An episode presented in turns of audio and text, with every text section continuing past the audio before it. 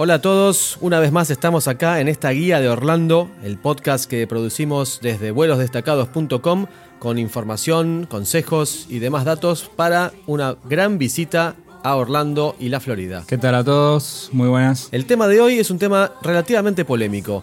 Universal Studios tiene dos parques y hay una opción que se llama Park to Park. ¿Conviene?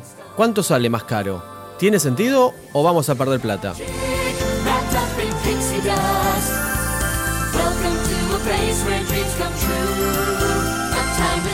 Bueno, para empezar vamos a explicar primero de qué estamos eh, hablando cuando mencionamos eh, Universal y Park to Park.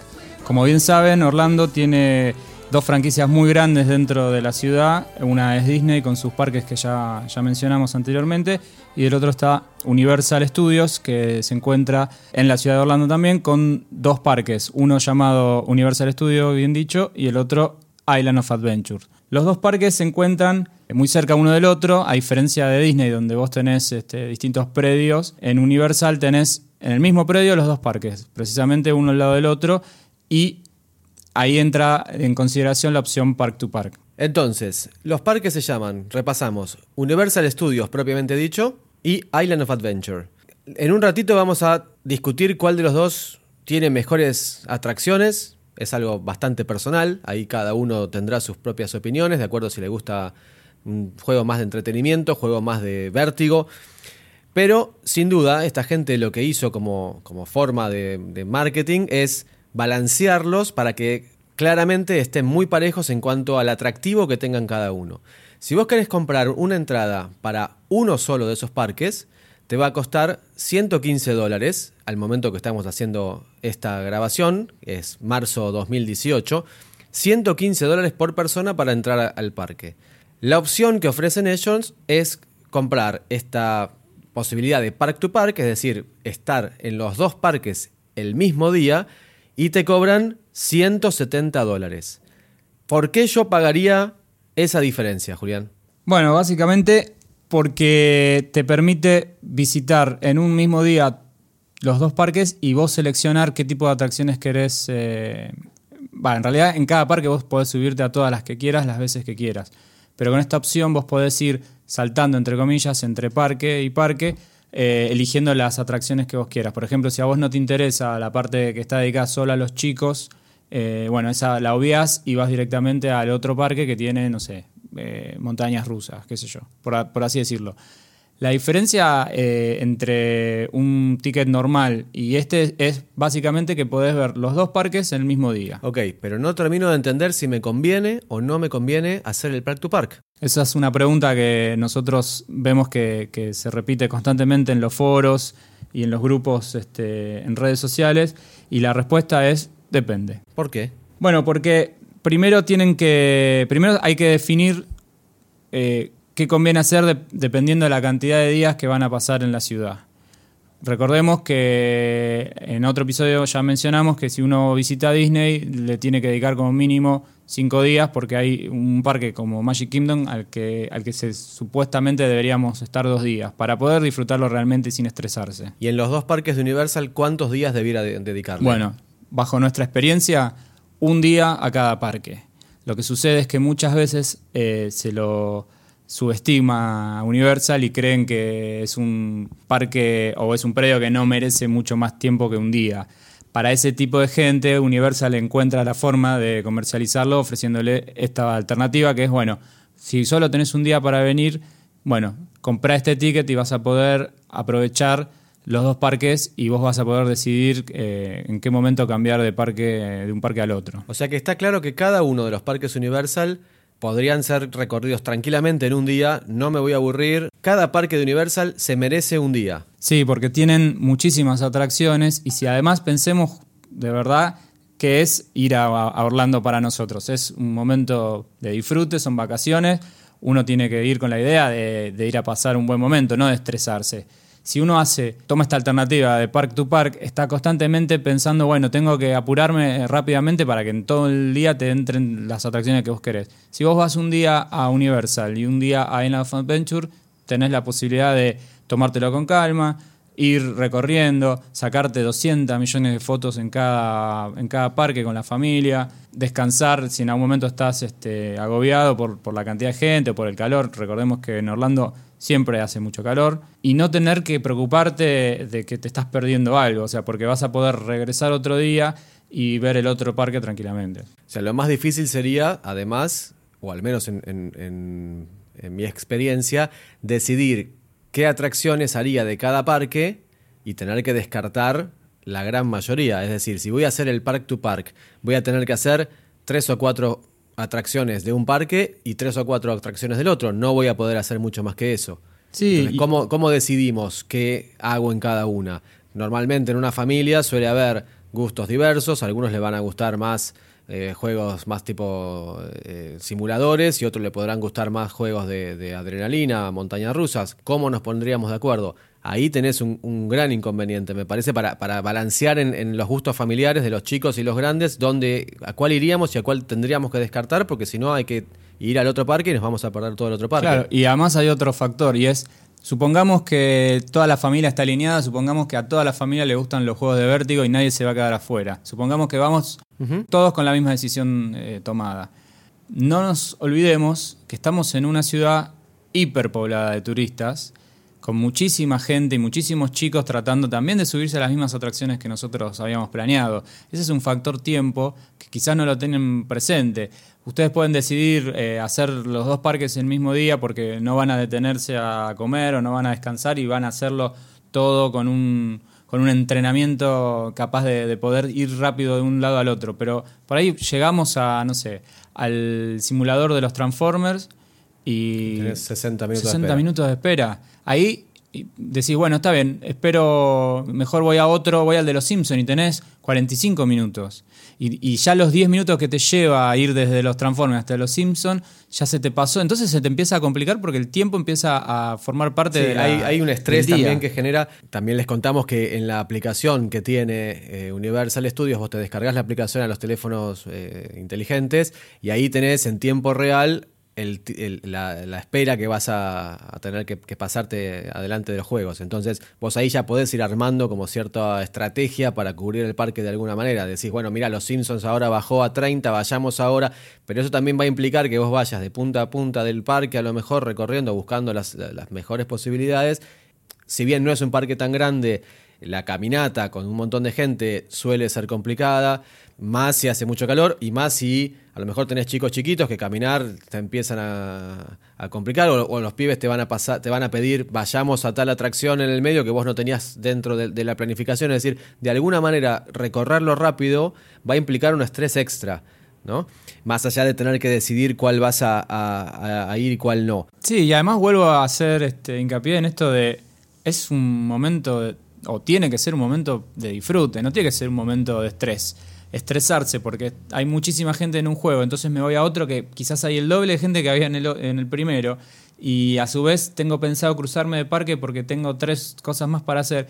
Y hay un tiempo, o sea, el parque en algún momento va a cerrar, no te va a entrar todos los juegos que quieras, porque salvo que los dos, este, los dos parques estén vacíos completamente y vos puedas decidir, siempre vas a tener que hacer fila. No, y cuando estás en el primero de los dos parques, sabiendo que a la tarde, digamos, vas a estar en el otro, también tenés la ansiedad de qué te vas a encontrar en el otro y tratar de hacer lo más rápido posible el primero de los dos parques para darle más tiempo al otro. Y a veces sucede que a lo mejor descartaste juegos en el primero de los dos parques que vos hacías, pensando que en el otro va a haber cosas más copadas y a lo mejor te das cuenta que en el otro no había tanto como vos esperabas o medio que te disolucionaste y dijiste, no, podría haber hecho en el primer parque algo que descarté, no vas a volver atrás, vas a perder un montón de tiempo. A ver, ordenémonos. ¿Qué hay en Universal Studios y qué hay en Island of Adventure? Bueno, en, Universal Studios las principales atracciones podemos eh, mencionar la de los Minions, la del simulador de los Transformers, que es uno de mis favoritos, el de los Simpson, Otro simulador. otro simulador, Shrek, que es un, es un cine 4D que ya hace más de 10 años que está, pero sigue siendo algo una visita obligada, porque además es uno de los primeros que te encontrás cuando, cuando entras en el, en el parque. Tenés la momia, la venganza de la momia.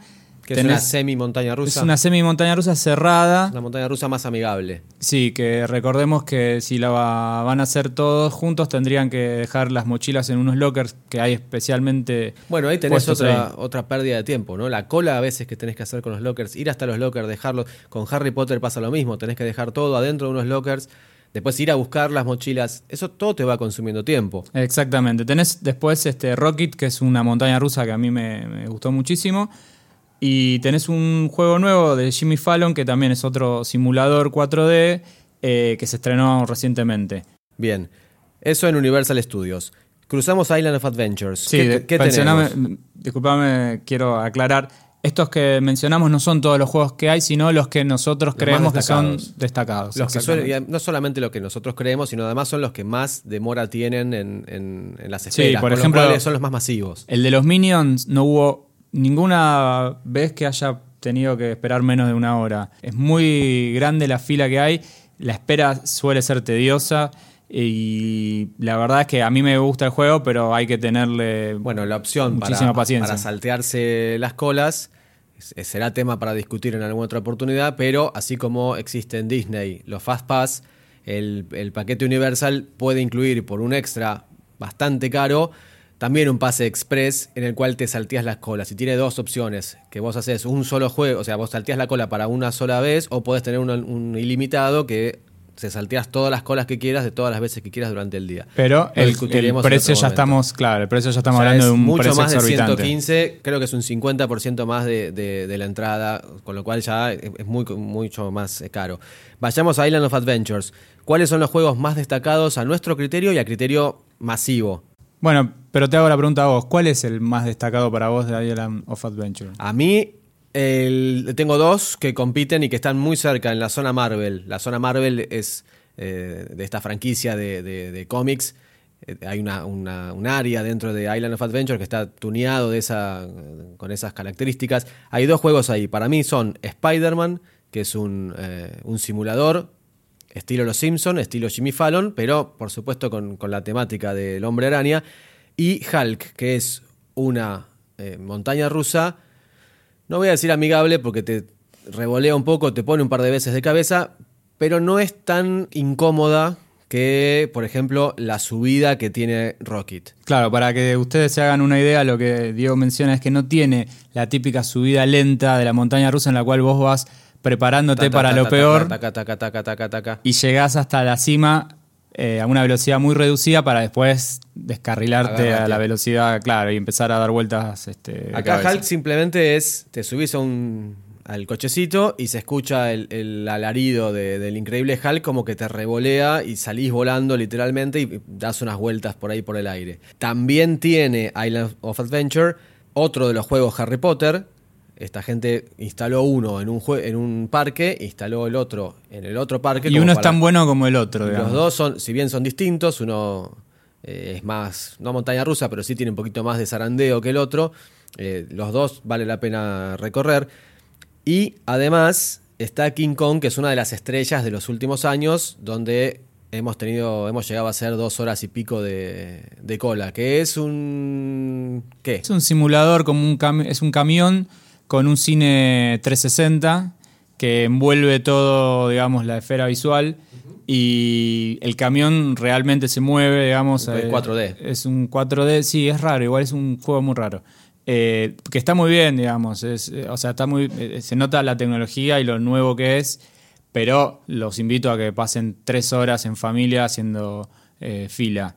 Realmente es considerable el tiempo de espera en general. Bien, en, esta, en este balance que hicimos entre Universal Studios y Island of Adventures, aparentemente saldría beneficiado Universal Studios, al menos por la cantidad de juegos que dijimos: Transformers, Simpsons, Minions, Harry Potter, Shrek, Rocket, La Momia y Chili Fallon, contra Spider-Man, Harry Potter, Hulk y King Kong. En principio, Universal Studios saldría ganando. Ahora, personalmente, y no te lo puedo explicar por qué, Island of Adventure me atrae más. Sí, eh, digamos, ahí ya andamos en un terreno muy subjetivo porque hay gente que le puede gustar quizás, eh, no sé, el Island of Adventure tiene montañas rusas y juegos acuáticos que no tiene Universal y eso ya solo eso puede compensar eh, un parque sobre el otro. Es muy En subjetivo. determinada fecha del año también, ¿no? Yo soy en más del enero a team- febrero y se te va a complicar. Yo soy más del en Team Popeye. Universal eh, con el- los simuladores 4D. Bien, de todas formas no nos vayamos de tema. Estamos hablando de el Park to Park, si lo compramos, no lo compramos, si conviene, no conviene. Y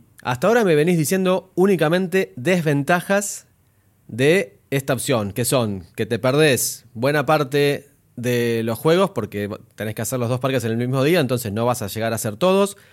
Es más caro comprar esta opción que la otra, 170 contra 115.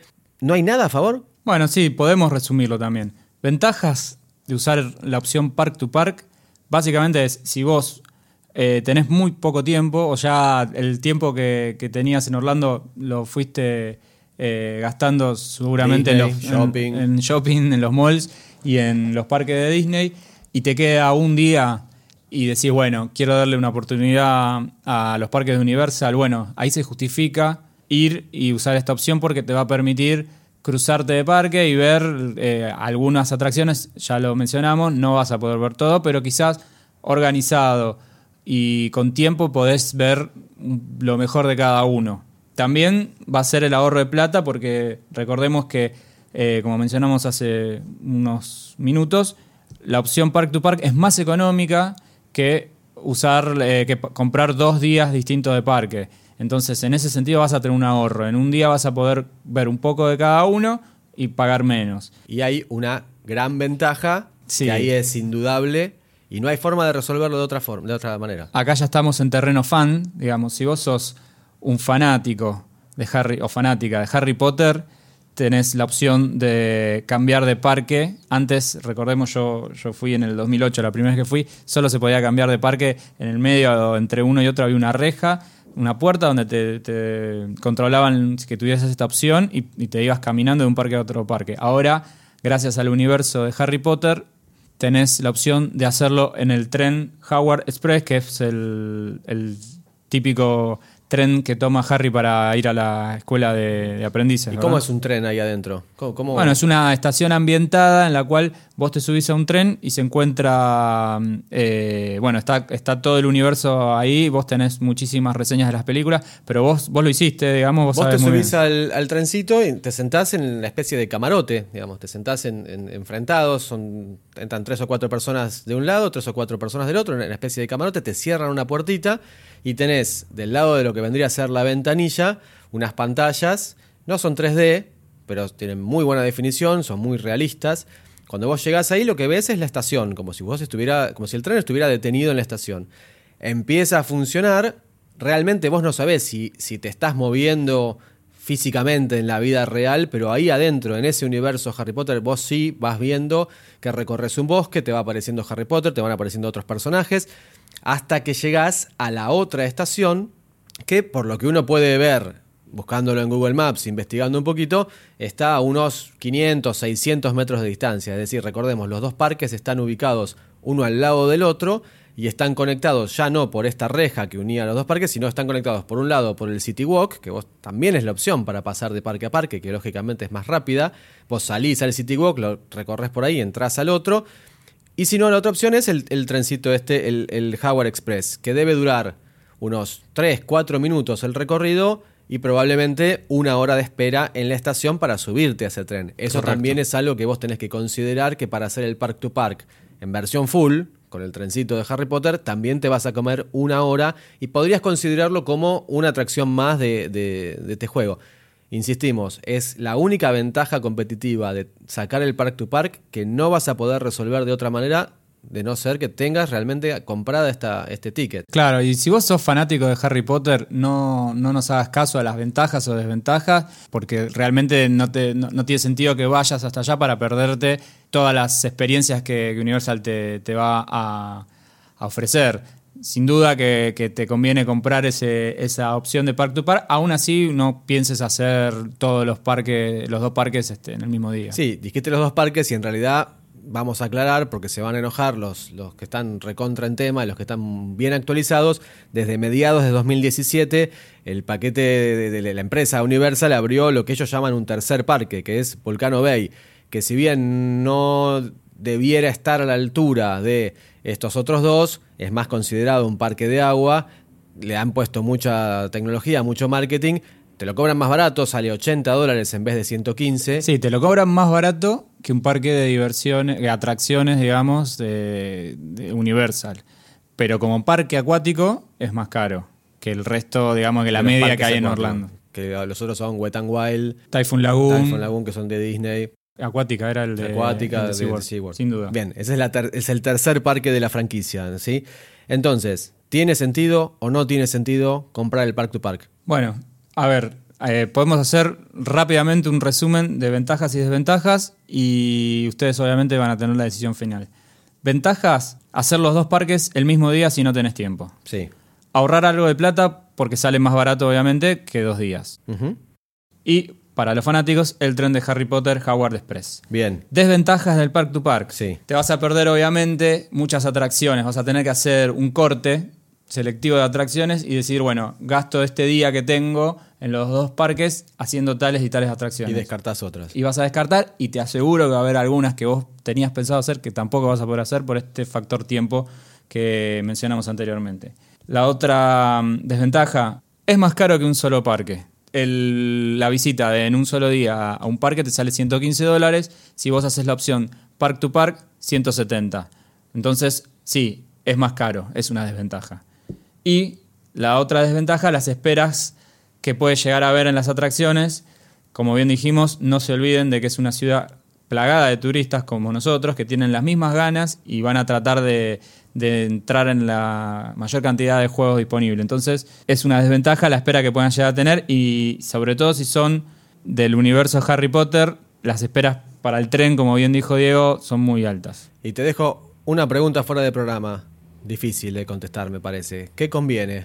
¿Park to Park o directamente elegir uno de los dos parques y hacerlo a full y resignarme en el segundo? Es una pregunta muy complicada, es muy subjetiva. Bueno, la respuesta. lo podemos discutir para en otra, una otra oportunidad. Em, llegamos al final así de este nuevo episodio de la Guía de Orlando. Los esperamos en vuelosdestacados.com barra podcast. Así pueden escuchar los capítulos anteriores, sugerirnos temas, comentarios, dejarnos sus opiniones e incluso sus experiencias que hicieron ustedes cuando fueron a Universal, si recorrieron o no recorrieron los dos parques, si hicieron el Park to Park y qué les resultó de todo esto. Los esperamos la próxima acá. Así es, hasta luego, saludos a todos. Nos vemos en Disney.